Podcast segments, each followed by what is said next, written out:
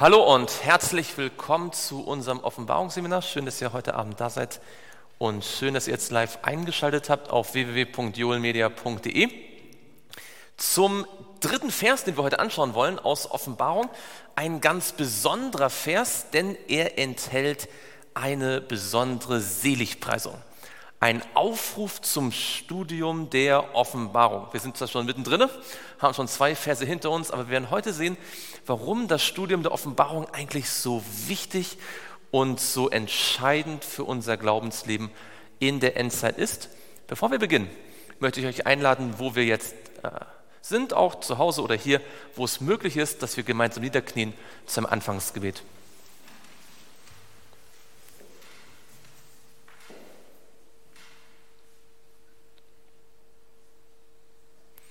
Lieber Vater im Himmel, wir möchten dir von ganzem Herzen Dank sagen, dass wir dein Wort haben und dass du durch die Offenbarung in besonderer Weise zu uns sprechen möchtest. Herr, wir möchten dich bitten von ganzem Herzen, dass trotz unserer Schwäche und unserer Hilflosigkeit du dich zu uns nahst durch deinen Heiligen Geist, dass du zu uns sprichst und dass dein Wort seine Kraft entfaltet, die du hineingelegt hast. Herr, wir möchten dir glauben und auf dein Wort bauen und uns vorbereiten auf das, was auf uns zukommen wird, indem wir dein Wort in unser Herz aufnehmen. Das bitten wir im Namen Jesu. Amen. Schlag mit mir auf Offenbarung Kapitel 1.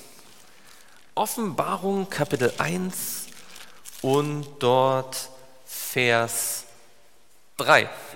Offenbarung Kapitel 1 und dort Vers 3. Wir haben ja die ersten beiden Verse schon angeschaut und vielleicht erinnern wir uns noch ganz kurz, was wir gesehen haben. Wir haben gesehen, die ersten beiden Verse sind ein Satz, ja, die Offenbarung Jesu Christi, das Evangelium, die Offenbarung die, des Geheimnisses Gottes. Und äh, es heißt, die Gott ihm gegeben hat. Ihr könnt euch daran erinnern, ja, dass Jesus die Offenbarung von Gott dem Vater erhalten hat und sie dann wem gegeben hat? Jesus hat die Offenbarung von Gott dem Vater erhalten und sie dann wem gegeben? Dem Engel und der Engel gibt sie Johannes und Johannes gibt sie uns und wir geben sie weiter. Ja? Denn Jesus hat seinen Knechten offenbart, was rasch geschehen soll. Das haben wir gesehen. Ja? Und wir haben gesehen, dass äh, die Tatsache, dass er uns das Ganze offenbart, ein Hinweis darauf ist, könnt ihr euch daran erinnern, dass Jesus unser Freund sein möchte. Ja, wir haben das studiert. Ja, den Freunden offenbart man besondere Dinge. Und wir haben letztes Mal gesehen, dass Johannes diese Dinge bezeugt und zwar mit zwei Begriffen zusammengefasst. Nämlich, er bezeugt das Wort Gottes und er bezeugt das Zeugnis Jesu Christi. Das Wort Gottes und das Zeugnis Jesu Christi, und ihr könnt euch erinnern, wir haben gesagt, das Wort Gottes ist die Bibel und das Zeugnis Jesu ist nach der Bibel was? Der Geist der Weissagung. Ja, und da haben wir gesehen, dass Gott sich ähm, durch inspirierte Schriften und durch offen, äh, inspirierte Personen offenbart, seien sie jetzt in der Bibel mit einem Buch vertreten oder nicht. Jetzt schauen wir mal Vers 3 an und wer den hat, kann gerne mal lesen. Wer mag mal laut Vers 3 lesen?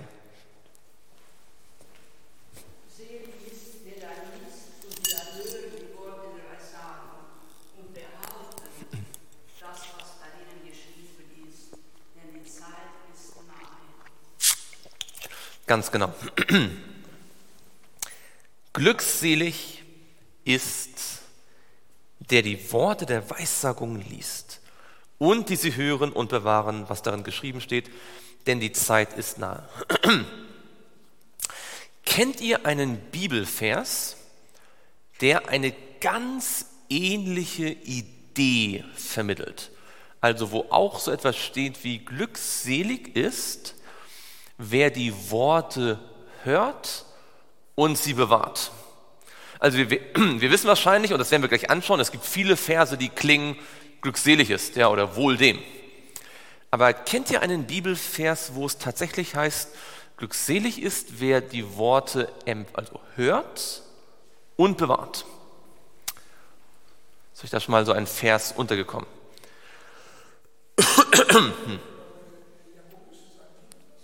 Ähm, an welchen Vers denkst du da? Hast du den Vers vor Augen?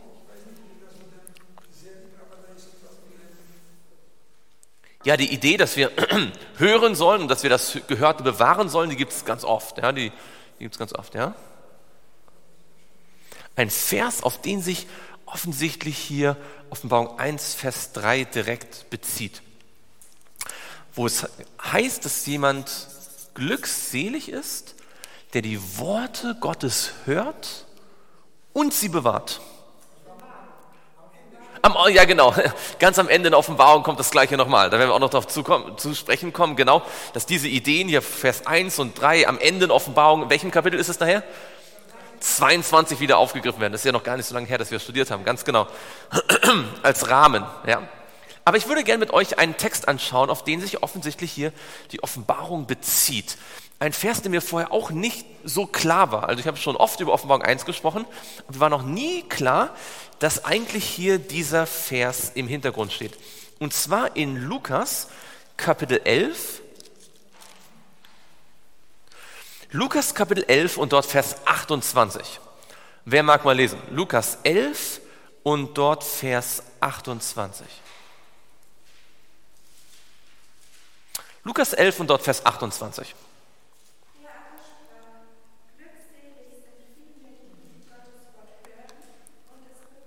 Ah, es ist interessant, es ist doch fast identisch mit dem, was Johannes sagt, oder?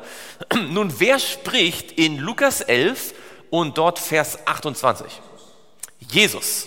Also haben wir auch wieder hier eine Offenbarung von Jesus. Ja, Jesus sagt, glückselig sind, aber hier steht ein Wort, das uns aufmerken lassen sollte. Welches Wort steht hier noch extra?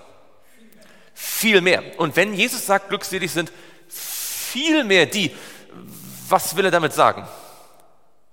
Was wäre jetzt unsere nächste Überlegung, wenn Jesus sagt, glückselig sind vielmehr die, die Gottes Wort hören und es bewahren? Genau, da gab es einen Vers davor, auf den er sich bezieht. Und was sagt denn der Vers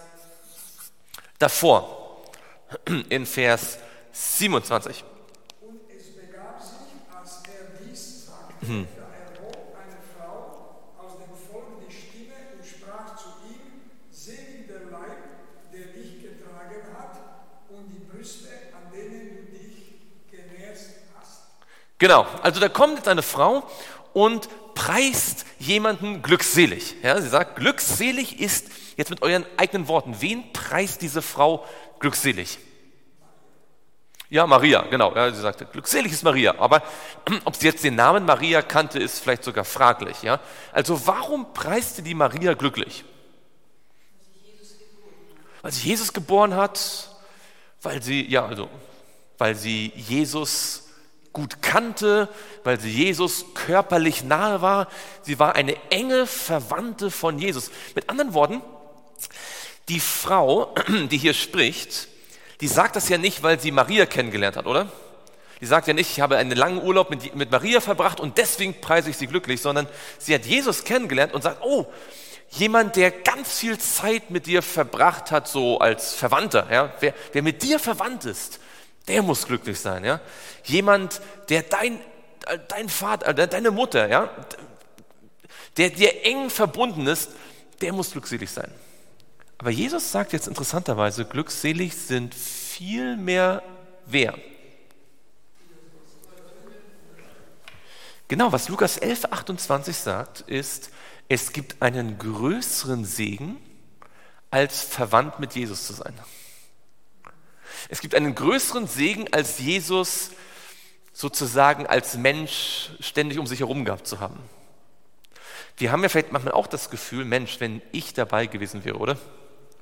Wenn ich bei Jesus gewesen wäre, wenn ich mit ihm übers Kornfeld hätte laufen können, ja, als sie, oder die, als sie die Ehren ausgerauft haben, als ich, wenn ich mit ihm am, äh, am, am, äh, am, am, am See Genezareth gewesen wäre, wenn, wenn ich dort gestanden hätte unter dem Kreuz, ja, wenn, wenn wir, dort, wenn wir uns an ihn hätten anlehnen können. Ja?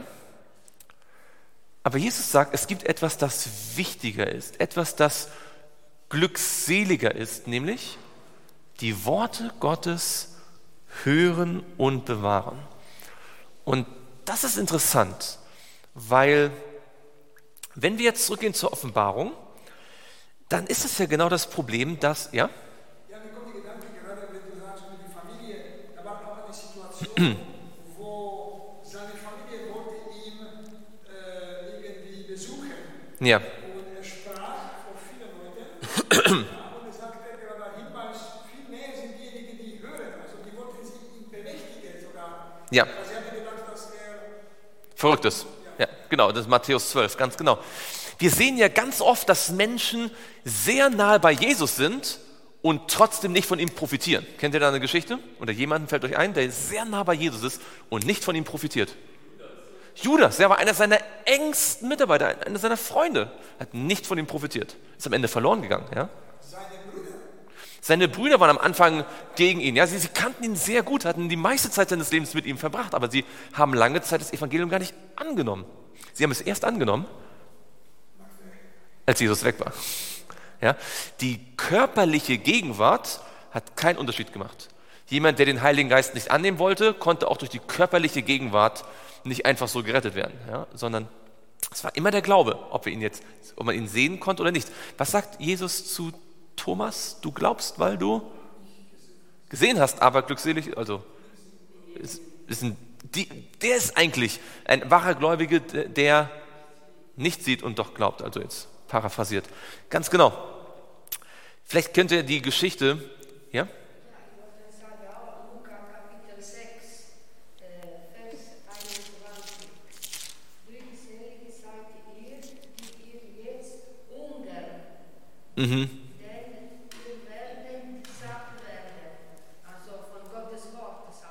Ja, ganz genau. genau, wir kommen gleich noch zu den, zu den Seligpreisungen. Vielleicht kennt ihr eine Geschichte, wo ganz viele Menschen in der physischen Gegenwart Jesu waren, aber nur eine Person hat davon profitiert. Wo ganz viele Menschen ähm, Jesus sogar buchstäblich berührt haben. Könnt ihr euch daran erinnern, dass eine Frau Jesus anrührt und sie wird geheilt, aber in Wirklichkeit haben ihn ganz viele angerührt. Ja? Das heißt, die körperliche Gegenwart, das bloße sozusagen Aneinanderstehen, miteinander reden, hat noch ähm, nicht den gleichen Effekt, wie wenn ich das Wort Gottes als Wort Gottes aufnehme. Ganz egal, ob es jetzt aus dem physischen Mund von Jesus kommt oder aufgeschrieben durch den Heiligen Geist in der Bibel. Und wenn wir an die Offenbarung denken, ist ja genau das das Problem, dass Jesus jetzt im Himmel ist. Wir könnten ja vielleicht denken, hm, ich bin halt kein Jünger gewesen, ich war nicht bei ihm, aber Johannes sagt, glückselig ist nicht wer mit Jesus durch die Straßen gegangen ist und glückselig ist auch nicht derjenige, der mit Johannes auf Patmos gewesen ist. Man könnte ja, könnte ja sagen, oh Mensch, wenn ich bei, bei Patmos, äh, bei Johannes gewesen wäre, auf Patmos, ja, das wäre was gewesen.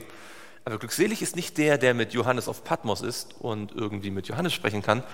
Glückselig ist, wer die Worte der Weissagungen liest und hört und bewahrt. Das heißt, wir haben zwar Jesus nicht buchstäblich gesehen, aber es ist viel besser, dass wir die Offenbarung haben, als dass wir ihn nur persönlich gesehen haben. Ja? Und das sollte uns sehr deutlich machen, ich weiß nicht, ob ich das so richtig betont habe, dass das Buch Offenbarung zu lesen und zu verstehen bedeutet mehr, als Jesus persönlich getroffen zu haben. Denn viele Menschen haben Jesus persönlich getroffen und werden nicht errettet werden. Aber wer die Offenbarung liest und versteht, der hört, was Jesus wirklich zu sagen hatte. Und das ist ein ganz, ich finde auch ein sehr tröstlicher Gedanke, dass wir das Beste, was Gott uns überhaupt geben kann, in seinem Wort tatsächlich alle haben, egal wer wir sind. Ja, im 1. Petrus Kapitel 1 steht auch ein Hinweis darauf, 8, den ihr lieb habt, also Jesus, ohne ihn gesehen zu haben. Aber wenn ihr glaubt, ohne ihn jetzt zu schauen. Und wir froh- Also wir sehen auch hier, ist ein Hinweis, man muss nicht unbedingt Jesus sehen, doch glauben und frohlocken und Ganz genau. Jetzt, was heißt das Wort glückselig? Eigentlich so ganz praktisch. Glückselig. Das griechische Wort ist Makarios und das heißt, weiß jemand von euch, was das eigentlich buchstäblich heißt? Schon mal gehört? Glückselig klingt das so ein bisschen blumig. Ja? Glückselig. Was heißt? Wohl dem, das ist im Alten Testament. Genau, ist genau das Gleiche im Alten Testament. Wohl dem. Ja, also ist irgendwie gut für den. Wörtlich heißt es.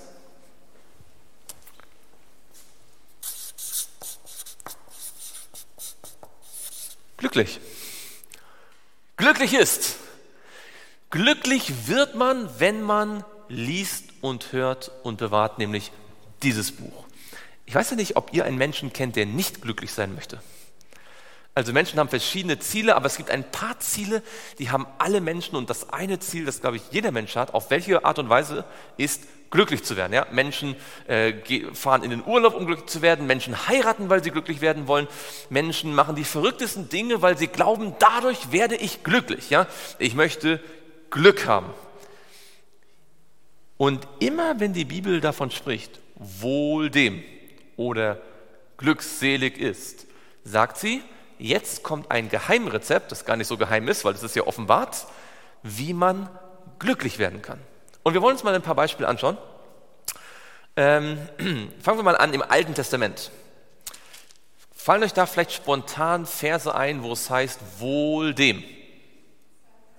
Psalm 1, ab Vers 1, kennt ihr vielleicht, oder? Psalm 1, ab Vers 1, wohl dem, der nicht wandelt nach dem Rat der Gottlosen, noch tritt auf den Weg der Sünder, noch sitzt, wo die Spötter sitzen, sondern seine Lust hat an dem Gesetz des Herrn und über sein Gesetz nachsinnt, Tag und Nacht, der ist wie ein Baum gepflanzt an Wasserbächen. Das heißt mit anderen Worten, er hat immer Zugriff zur wichtigsten Ressource.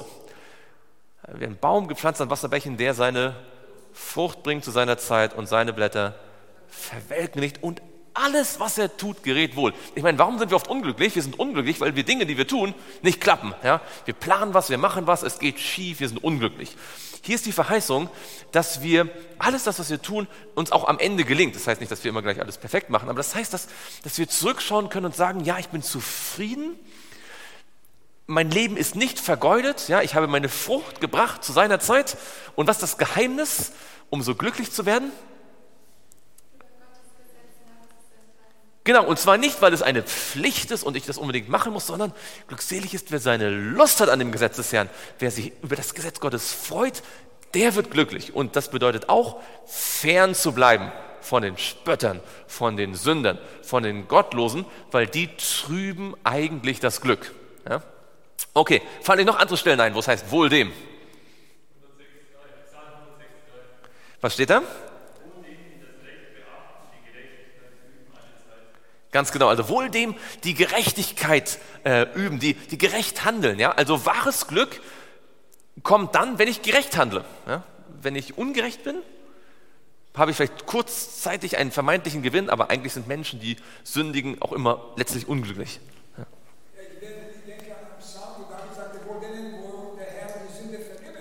Genau, das ist in Psalm 32, Vers 1 und 2. Wir können mal kurz lesen. Psalm 32. Psalm 32, Vers 1 und 2, wohl dem, dessen Übertretung vergeben, dessen Sünde zugedeckt ist, wohl dem Menschen, dem der Herr keine Schuld anrechnet. Also was bringt echtes Glück? Und ich glaube, das wisst ihr alle, oder? Das haben wir alle in unserem Leben erlebt, wenn ich weiß, Gott hat mir diese Sünde vergeben, weil er mich lieb hat, weil er mein Bestes möchte und weil Jesus alles gegeben hat. Er ist am Kreuz von Golgatha für mich, Christopher, gestorben und um alle meine Sünden zu vergeben. Ja? Und dann, manchmal kann man das gar nicht so realisieren, aber dann stellt man so langsam fest, Gott schaut mich an, als hätte ich gar nicht gesündigt. Alle Schuld ist weg. Ja? Und das bringt ein Glück, das kann durch nichts anderes ersetzt werden. Das ist das Glück, was Gott uns anbietet. Glückselig ist, wer diese Erfahrung gemacht hat. Nicht der, der weiß, dass theoretisch Sünden vergeben könnten durch einen bestimmten theologischen Prozess, sondern glückselig ist der, dem die Sünden vergeben sind. Also es nützt nichts, wenn ich weiß, Jesus ist der Erlöser der Welt. Ich werde glücklich, wenn ich weiß, Jesus ist mein Erlöser. Dann bin ich glücklich. Ja, deswegen gibt es auch so viele traurige und depressive und, und äh, äh, mies, also griesgrämige Christen, ja, die wissen genau, wie das Evangelium funktioniert, aber sie nehmen es vielleicht nicht auf ihr eigenes Leben in, in Anspruch und dann fehlt ihnen das Glück. Ein Mensch, der Vergebung erlebt hat, der ist glücklich. Ja? Und Vergebung erlebt. Okay, schauen wir noch ein paar Beispiele an in den Psalmen. Das ist ja also voller Psalm, äh, die Psalmen sind voll von Beispielen. Schaut mal in Psalm 34 und dort Vers 9. Wer mag den mal lesen? Psalm 34 und dort Vers 9. Schmecket und seht, wie gütig der Herr ist, wohl der Mann, der auf ihn vertraut. Genau, wer ist hier glückselig? Wer ist hier glücklich? Genau, die sich darauf verlassen, dass Gott ihnen Gutes ähm, tun wird, die ihm vertrauen, die ihm glauben. Ja? Echtes Glück kommt dadurch, dass ich auch mein Leben in die Hand von Gott lege. Vertrauen. Schauen wir noch ein Beispiel an, Psalm 41. Wir gehen so ein bisschen durch die Psalmen durch und schauen uns ein paar Beispiele an, äh, so wo verschiedene Punkte angesprochen werden. Es gibt noch mehr Beispiele, aber die wiederholen sich zum Teil auch oder sagen den gleichen Punkt mit anderen Worten. Aber schauen wir mal im Psalm 41 und dort Vers 2.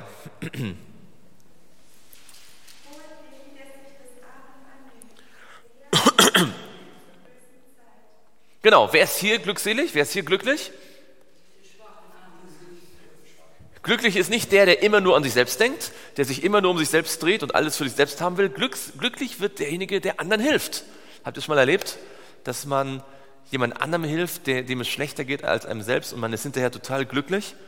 Viel glücklicher, als wenn man immer nur über sich selbst nachdenkt und sein eigenes Wohl irgendwie studiert. Wenn man diese einfachen Dinge ausprobiert und anwendet, sagt die Bibel, wirst du genau das finden, wonach alle Menschen suchen, nämlich Glück.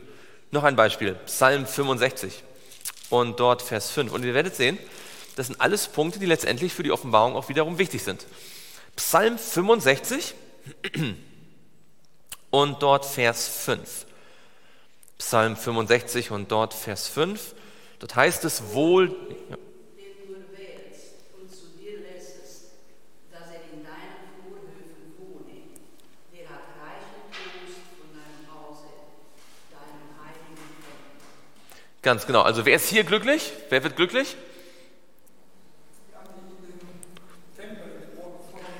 Die in der Nähe des Tempels sind, ja, die zum heiligen Tempel kommen. Ich glaube, ihr habt es auch schon erlebt, dass man, wenn man zum Gottesdienst kommt, wenn man mit anderen gemeinsam anbetet, dass das oft sehr glücklich macht. Ja?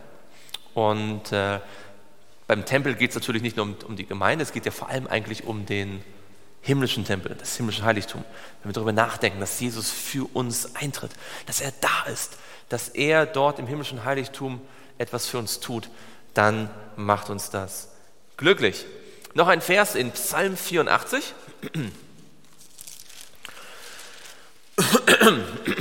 Psalm 84 und dort Vers 6. Psalm 84 und dort Vers 6. Wohl dem, der seine Stärke findet in dir, wenn er wallfahrten will. Genau, wohl dem Menschen, dessen Stärke in dir liegt. Worin besteht Glück nach diesem Vers? Genau, nicht der ist glücklich, der sagt, ich bin stark, denn jedes Mal, wenn er dann schwach ist, ist das Glück vorbei. Wenn mein Glück an meiner Stärke hängt, kann mein Glück nicht dauerhaft sein. Denn es gibt keinen Menschen, der immer stark ist, oder? Schon mal jemand getroffen, der immer stark ist? Wir haben Tage, da sind wir stark und Tage, da sind wir schwach. Ja? Aber einer ist immer stark. Und das ist Gott. Wenn ich also meine Kraft von Gott nehme, dann kann ich glücklich sein. Noch ein Vers, Psalm 94. Psalm 94 und dort Vers 12. Psalm 94 und dort Vers 12. Das ist ein interessanter Vers auch. Ja? Er zeigt, dass äh, das mit dem Glück viele Aspekte hat. Ja? Also glücklich sein ist nicht einfach nur, ah, ich freue mich. Ja? Glück ist eine, eine umfassende Sache und die Bibel hat viel darüber zu sagen. Wer mag mal lesen? Psalm 94, Vers 12. Wohl dem, den du Herr in Zucht nimmst und lehrst ihn durch dein Gesetz. Mhm. Wer wird hier glücklich gepriesen? Wer ist glücklich? Genau, was also in Zucht nehmen, das ist jetzt hat nichts mit Zuchthaus zu tun. Was heißt das eigentlich? Erziehen, genau. Von Gott erzogen zu werden, bringt echtes Glück.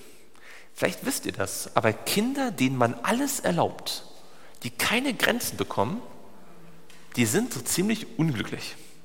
Die denken immer in dem Moment, wo eine Grenze gesetzt wird, dass ihr größtes Glück davon abhängt, dass sie jetzt die Grenze überschreiten dürfen, aber eigentlich, wenn ihr es mal wirklich beobachtet, wenn ihr Eltern kennt, die ihre Kinder, ihnen alles erlauben und sie nie korrigieren und Eltern, die liebevoll, aber mit, mit fester Hand ihre Kinder führen, die Kinder, die eine klare Erziehung haben, die sind viel glücklicher. Ja, denn, denn Kinder mögen es eigentlich, wenn es Grenzen gibt. Sie wissen es nur nicht immer. Sie, sie, sie, sie, sie, sie, sie denken nicht immer darüber nach, dass sie darüber am glücklichsten sind. So geht es uns auch. Wir wissen nicht immer, was unser eigentliches Glück ist. Ja? Aber wenn, wenn wir ständig Grenzen überschreiten, sind wir gar nicht glücklich. Ja? Und so sind die am glücklichsten, die es erlauben, dass Gott sie auch belehrt, dass ihnen sagt, so nicht. Und wenn wir das annehmen, sind wir glücklich. Und dann noch Psalm 112, Vers 1. Und wie gesagt, das ist jetzt eine Auswahl an Texten. Psalm 112 und dort Vers 1.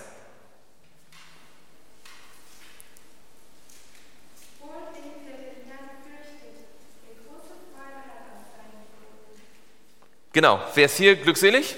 Wer ist glücklich? Wer Gott fürchtet. Jetzt kennt ihr bestimmt eine Bibelstelle, die damit beginnt, dass man Gott fürchten soll.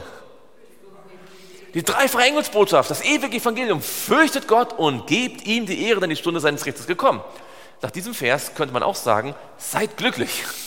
Die dreifache Engelsbotschaft mit dem Aufruf, fürchtet Gott, ist eigentlich Gottes Wunsch der ganzen Menschheit, allen Völkern, Nationen, Stämmen und Sprachen, Glück zu bringen. Das ist, was er möchte. Er möchte, dass Menschen glücklich sind. Jetzt schauen wir mal noch in die Sprüche, wenigstens äh, einen Vers an, und zwar in Sprüche Kapitel 8, Vers 34. Denn jetzt kommen wir wieder ein bisschen auch zu dem Gedanken, der in der Offenbarung angesprochen wird. In der Offenbarung heißt es ja, glückselig sind, ist der die Worte liest und die sie hören und bewahren, was darin geschrieben ist. In Sprüche 8 und dort Vers 34. Wer mag den mal lesen?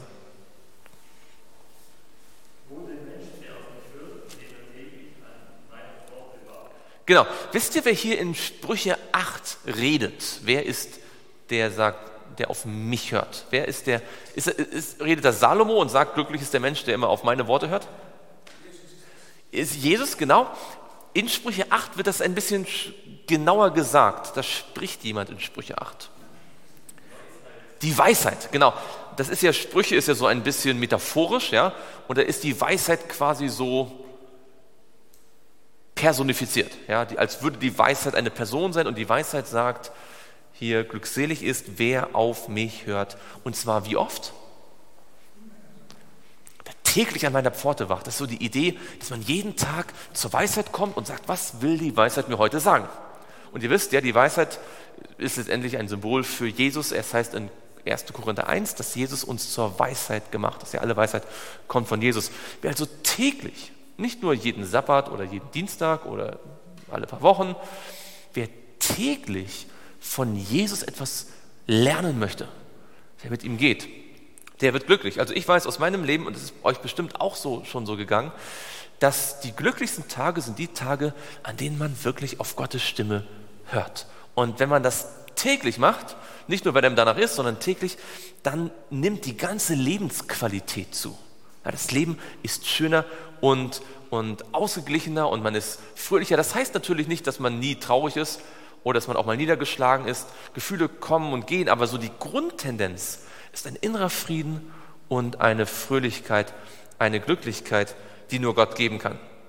Und dann gibt es eine interessante Seligpreisung sozusagen im Buch Daniel. Ihr wisst ja, das Buch Daniel hat eine besondere Beziehung zum Buch Offenbarung. Ja, Daniel und Offenbarung gehören zusammen. Und es ist interessant, nicht nur, dass am Anfang der Offenbarung eine Seligpreisung ist, sondern auch am Ende von Daniel, ja, die so miteinander verbinden.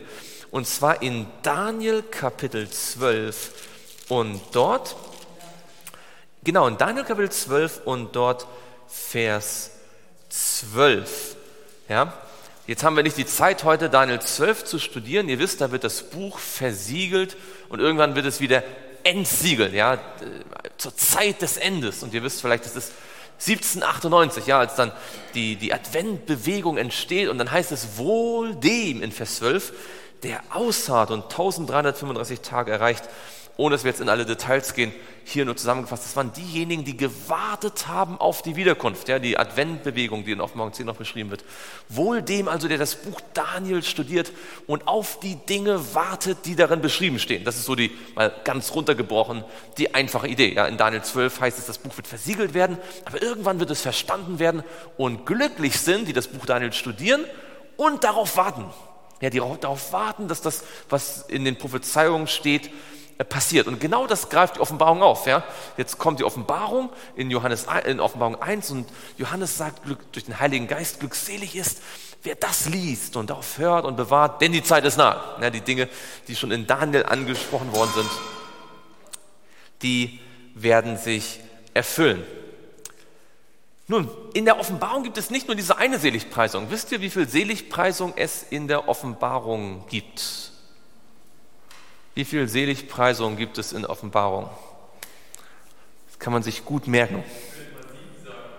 Es gibt genau sieben Seligpreisungen in Offenbarung. Die schauen wir uns jetzt nicht alle an, aber nur, dass ihr mal sie äh, gehört habt. Ich schreibe sie mal an, dann könnt ihr es euch zu Hause nachschauen. Das ist einmal dann noch in, also in Offenbarung 1, Vers 3, in Offenbarung 14 und dort Vers, ähm, ist das, ich habe gerade 7 geschrieben, das kann nicht sein, äh, das muss 13, glaube ich, sein. Moment. Genau, das sind glückselig ähm, die Toten, die dem Herrn sterben. Ja? Dann haben wir Offenbarung 16, Vers 15, das ist im Zuge der ähm, sechsten Plage, das sind glückselig sind, die ihre Kleider bewahren. Ja? Dann Offenbarung 19, Vers 9, das sind glückselig sind, die berufen sind zum Hochzeitsmahl des Lammes. Ja? Und dann Offenbarung 20, Vers 6, dass es glückselig sind, die teilhaben an der ersten Auferstehung, ja, die ähm, dann mit Jesus regieren werden im Himmel. Und dann Offenbarung 22, Vers 7 und nochmal Offenbarung 22, Vers 14, Entschuldigung, nicht 16, 14, dass am Ende dann glückselig sind. Ähm, Moment, das ist einmal, ist das in Kapitel 22, Genau, glückselig sind, wer die Worte der Weissagung dieses Buches bewahrt. Und Vers 14, die seine Gebote tun, damit sie Anrecht haben an dem Baum des Lebens ja, und durch die Tore hindurchgehen. Sieben, Seligpreisung, die meisten davon, wie ihr sehen könnt, eigentlich im letzten Drittel der Offenbarung. Ja. Die letzten, das letzte Drittel hat die meisten, aber gleich am Anfang haben wir diese eine Seligpreisung. Aber jetzt müssen wir uns noch mal ein bisschen genauer anschauen, ähm, in, den, in den letzten Minuten wer wird dort eigentlich ähm, selig gepriesen? Schon mal in Offenbarung Kapitel 1 und dort Vers 3. Wer wird dort selig gepriesen?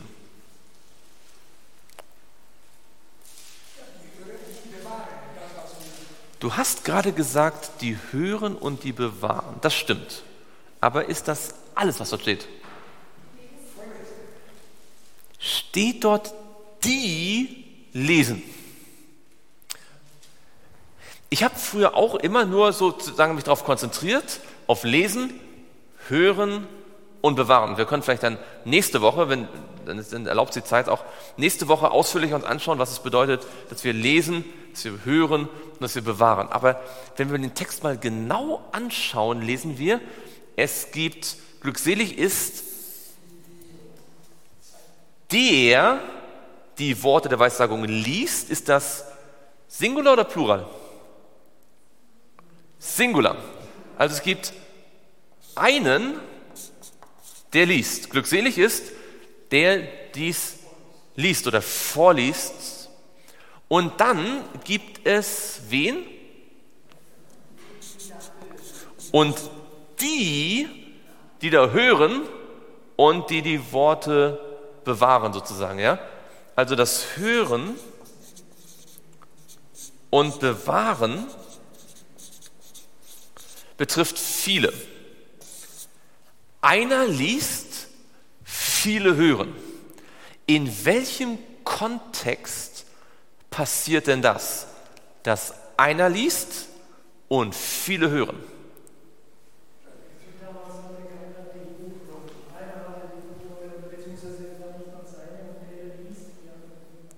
Genau, also damals hatte nicht jeder seine eigene Bibel, sondern es gab eine Buchrolle oder, oder ein Papyrus und aus daraus wurde vorgelesen. Und in welchem Kontext wurde vorgelesen?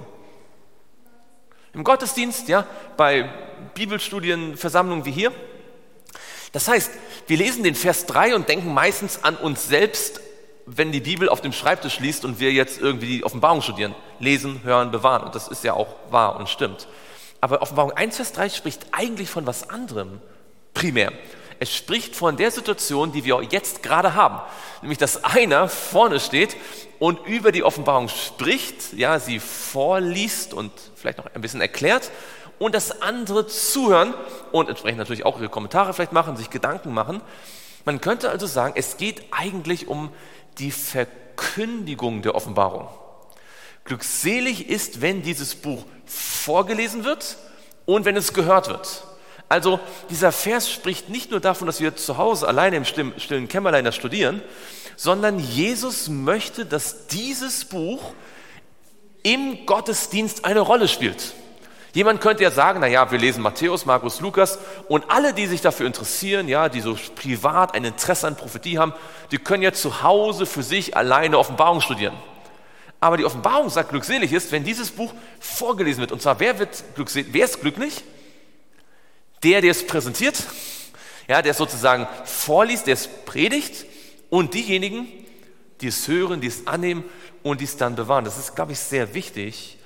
Die Offenbarung hier spricht nicht nur einen Segen aus über diejenigen, die studieren, sondern auch über diejenigen, die es verkündigen. Denn wie wir gesehen haben, ist die Offenbarung ja ein Buch, das von Gott kommt, über Jesus zum Engel, zu Johannes, zu den Gemeinden, zu uns, um weitergegeben zu werden. Und diese Idee von dem Weitergeben ist hier enthalten. Stellt euch mal die Frage, wie oft hören wir Predigten, die tatsächlich aus der Offenbarung herauskommen? Wie oft wird in unseren Gemeinden die Offenbarung thematisiert, wenn es nicht gerade ein Offenbarungsseminar ist oder so? Ja? Aber hier ist ein Segen auch darauf, wenn wir aus der Offenbarung predigen und wenn das im Gottesdienst ein Thema ist. Vielleicht machen wir an der Stelle jetzt hier äh, Stopp. Wir werden das nächste Mal den, den Rest von Vers 3 machen, äh, weil die Zeit jetzt ähm, schon vorbei ist. Aber das nächste Mal werden wir uns noch Gedanken machen über das, die Zeit ist nahe und nochmal ganz praktisch uns anschauen, was es mit Lesen, Hören und Bewahren jetzt für uns im Alltag zu tun hat. Ja? Ja, mir kommt der Gedanke, das Wort denn, vielleicht hast es nicht mehr die Zeit, aber denn die Zeit ist nahe. Das heißt, Genau. Dieses Wort denn uns führt zu etwas, dass wir das verstehen. Warum ist das? Ja. Die Zeit ist nahe. Also mit dieser Zeit ist nahe, da ist auch etwas ein Stoff. Absolut. Wir werden nächstes Mal uns noch genauer darüber beschäftigen, warum es so wichtig ist, die Offenbarung zu studieren, weil die Zeit nahe ist. Das werden wir das nächste Mal dann machen. Aber ähm, dann haben wir jetzt auch gleich noch Zeit für das andere Seminar. Halten wir fest, was Jesus hier sagt durch Johannes, ist etwas, was er schon seinen Jüngern gesagt hat. Nämlich, wenn wir die Offenbarung studieren, haben wir etwas, einen größeren Schatz, als wenn wir die Brüder und die Schwestern von Jesus, also auf der Erde wären. Oder selbst die Mutter. Wenn wir die Bibel studieren und die Dinge tun, die wir jetzt studiert haben, ja, das heißt auf Gott vertrauen, die Sündenvergebung in Anspruch nehmen, ihn fürchten. Wir könnten auch an Jesaja denken, Jesaja 56, wohl dem, der den Sabbat hält, ja, dem, dem Menschenkind, der dies beachtet. Wenn wir also die Dinge tun, die in der Bibel stehen, wenn wir mit Freuden Gottes Wort studieren, dann sagt die Bibel, dass wir echtes Glück haben. Und auch die Offenbarung ist nicht dazu da, um uns irgendwie Angst zu machen.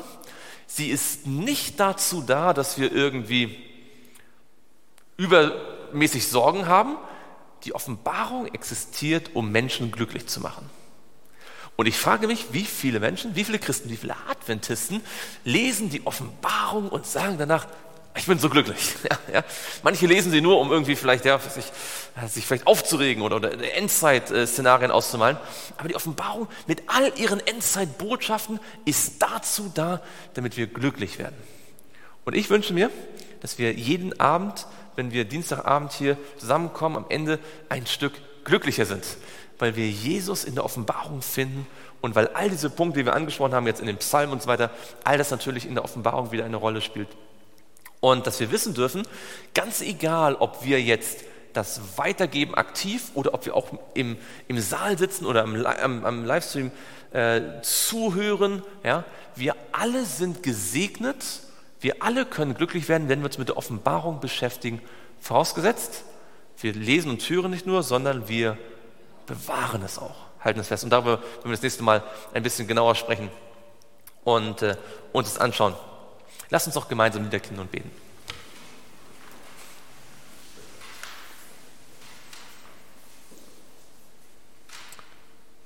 Lieber Vater im Himmel, danke, dass du uns glücklich machen möchtest.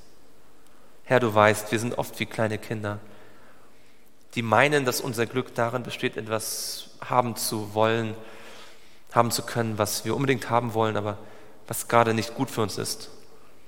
Aber eigentlich weißt du es besser. Du weißt, dass wir am glücklichsten sind, wenn wir in den Bahnen laufen, die du für uns vorgegeben hast. Und wir wissen aus eigener Erfahrung, dass jedes Mal, wenn wir gegen dich rebelliert haben, wenn wir gesündigt haben, wir danach unglücklich gewesen sind. Und Herr, ich möchte dir danken von ganzem Herzen, dass du uns heute an diese einfache, aber so wichtige Botschaft erinnert hast, dass wir glücklich sein dürfen und sollen. Ja, dass es dein größter Wunsch ist, dass wir glücklich sind. Und dass wir glücklich werden durch dein Wort. Schenk uns doch diese Erfahrung, dass Psalm 1 uns